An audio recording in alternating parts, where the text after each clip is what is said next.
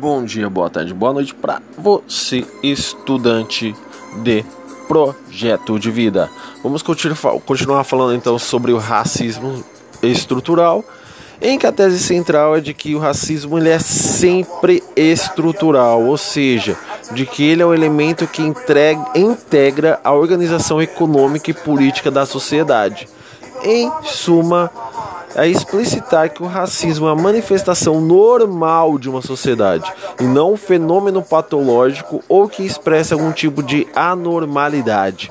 O racismo fornece o sentido, a lógica e a tecnologia para a reprodução das formas de desigualdade e violência que moldam a vida social contemporânea.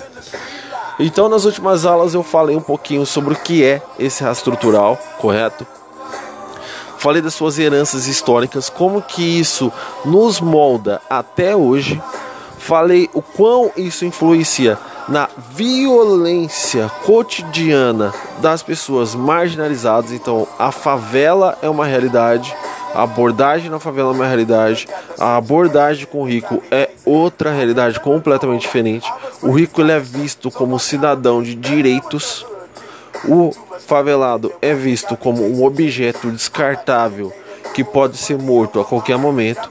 Então, estas diferenças é que constituem aquilo que eu chamo de herança história da escravidão nacional, ok? Mas, para abordar isto de maneira, de novo, poética e extremamente interessante, trago aos senhores né, uma coisinha chamada Brasil com P do senhor Gog.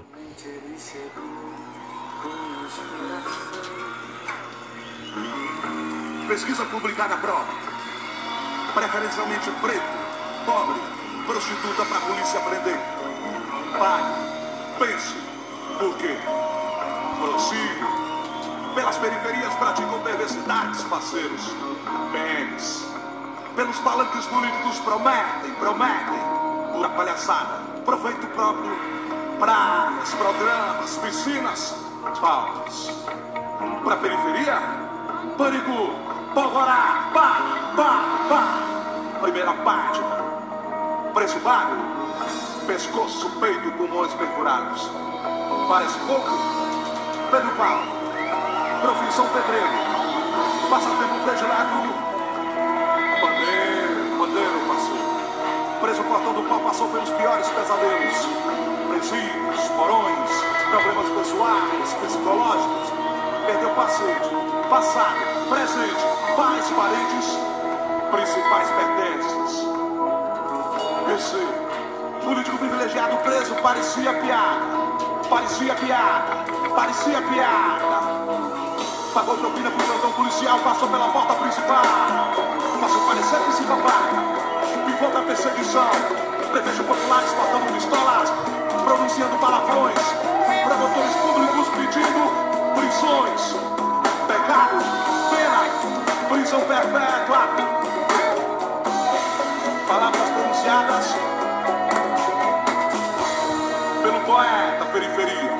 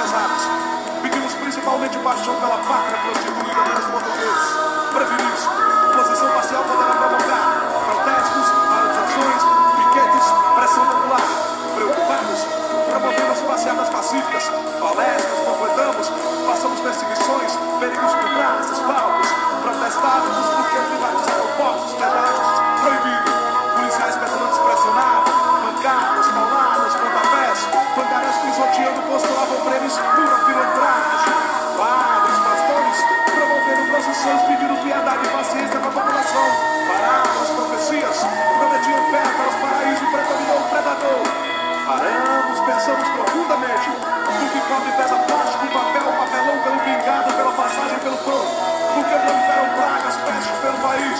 Por que, presidente? Por quê?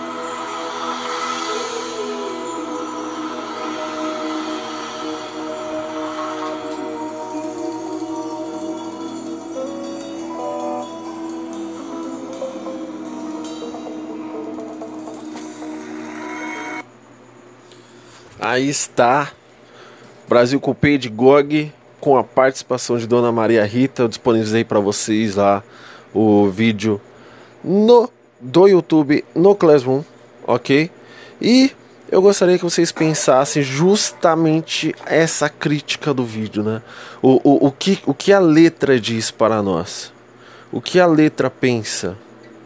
Então é, é, é um sistema extremamente injusto no qual nós vivemos, em que quem está na favela, quem está na periferia, não vê oportunidades, mal consegue sair, trabalha dia e noite e continua na mesma, né?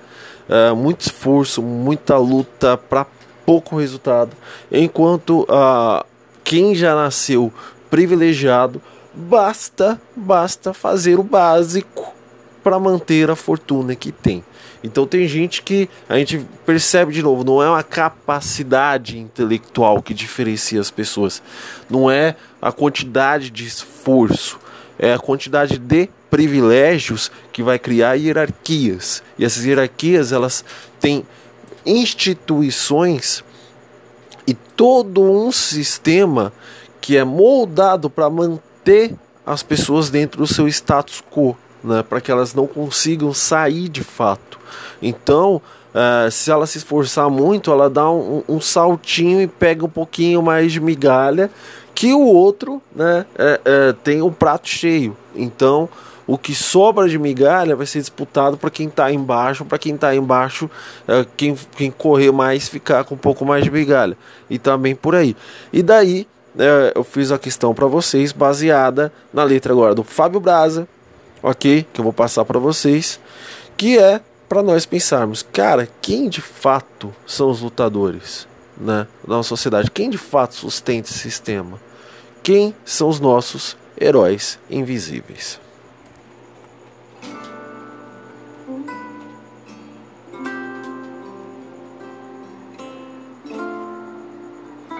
São cinco da matina, ele sobe no ônibus. Seu Antônio é só mais um dos nossos heróis anônimos. Eu me pergunto quantos Antônios que ninguém vê, que não estão na TV, mas que são do nosso país, personagens icônicos, sinônimos de luta na labuta, sem estudo, sem deixar de ser contudo um ser humano idôneo. Sem auxílio, tem três filhos do primeiro matrimônio. Nosso povo, nosso maior patrimônio. E mesmo com salário precário, acorda disposto, com sorriso no rosto e sem faltar no horário.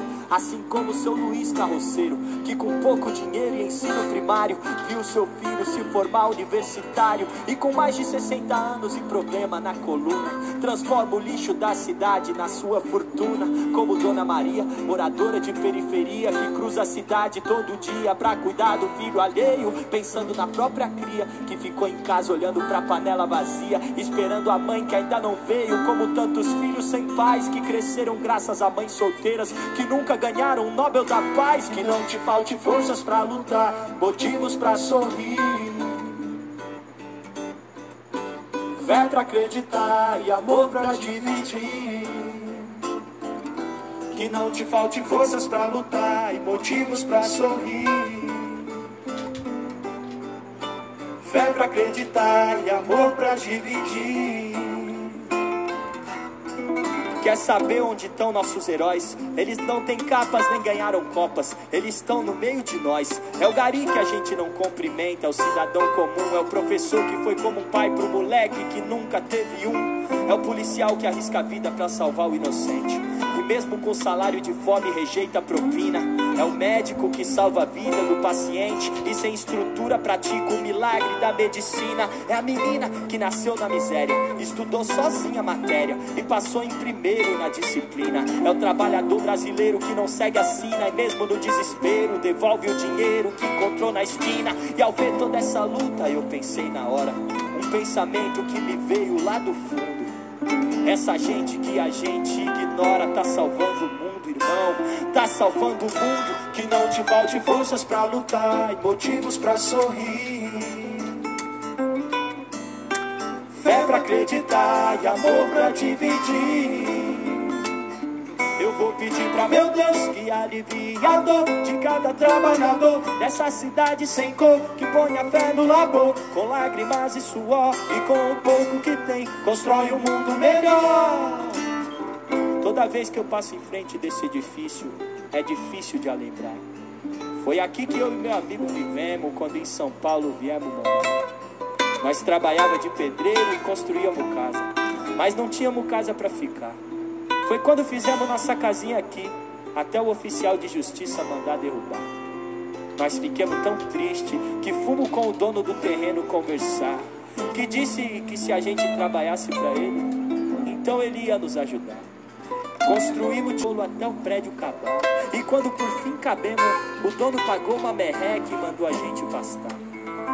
Meu amigo Joca tinha feito tantos planos que não conseguiu aguentar. Ficou maluco da cachola e resolveu se suicidar. Subiu até o alto do edifício e pulou do último andar. E é por isso que quando eu passo por esse edifício, é difícil de lembrar. É difícil de lembrar. Eu vou pedir pra meu Deus que alivie a dor de cada trabalhador dessa cidade sem cor, que ponha fé no labor, com lágrimas e suor e com o pouco que tem, constrói um mundo melhor. Aí o Fábio Braza, né, com Heróis Invisíveis. Eu gostaria de destacar um trecho da luta que diz o seguinte: Quer saber onde estão, onde estão nossos heróis? Eles não têm capas, nem ganharam copas. Eles estão no meio de nós. É o gari que a gente não cumprimenta, é o cidadão comum, é o professor que foi como pai para o moleque que nunca teve um. É o policial que arrisca a vida para salvar o inocente e, mesmo com salário de fome, rejeita a propina. É o médico que salva a vida do paciente e, sem estrutura, pratica o milagre da medicina. É a menina que nasceu na miséria, estudou sozinha a matéria e passou em primeiro na disciplina. É o trabalhador brasileiro que não segue a sina e, mesmo no desespero, devolve o dinheiro que encontrou na esquina. Ó, essas histórias a gente conhece, né? E sabe, é, nascendo na periferia ou não, pelo menos já ouviu o relato, mas quem nasceu na periferia sabe o que essa letra quer dizer, que é justamente isso, né? Ah, ao final, ele vai utilizar um, de um poema que relata, né, a vida de muitos trabalhadores. Então, ah, o sujeito saiu do Nordeste, foi para São Paulo, com o sonho de ter uma vida melhor, transformar a vida de sua família numa vida melhor, chega lá iludido e, e perde tudo aquilo que tinha. E isso também é uma realidade muito grande. De claríssimo exemplo do que é, do que não é ter respeito, não não tem, não ter no caso empatia, respeito e responsabilidade pelo outro que é aquilo que nós uh, de, estamos discutindo aqui. Então, quando eu falo uh, uh, que é muito fácil para a sociedade respeitar o sujeito que chegou no alto, né? é muito fácil as pessoas idolatrarem um cara que ganhou muita grana, porque a sociedade ela nos moldou para pensar assim. É essa nossa lógica, né, de visão de mundo. Difícil é valorizar aquele que está todo dia ali sustentando um sistema que não favorece ele, mas ainda assim ele está lá lutando diariamente. Bom, esses são os nossos heróis invisíveis que eu queria trazer para você, então, uh, para vocês pensarem, né? Devemos sim ter respeito, empatia e valorizar essas pessoas acima de tudo. Beleza? Valeu! Até a próxima aula.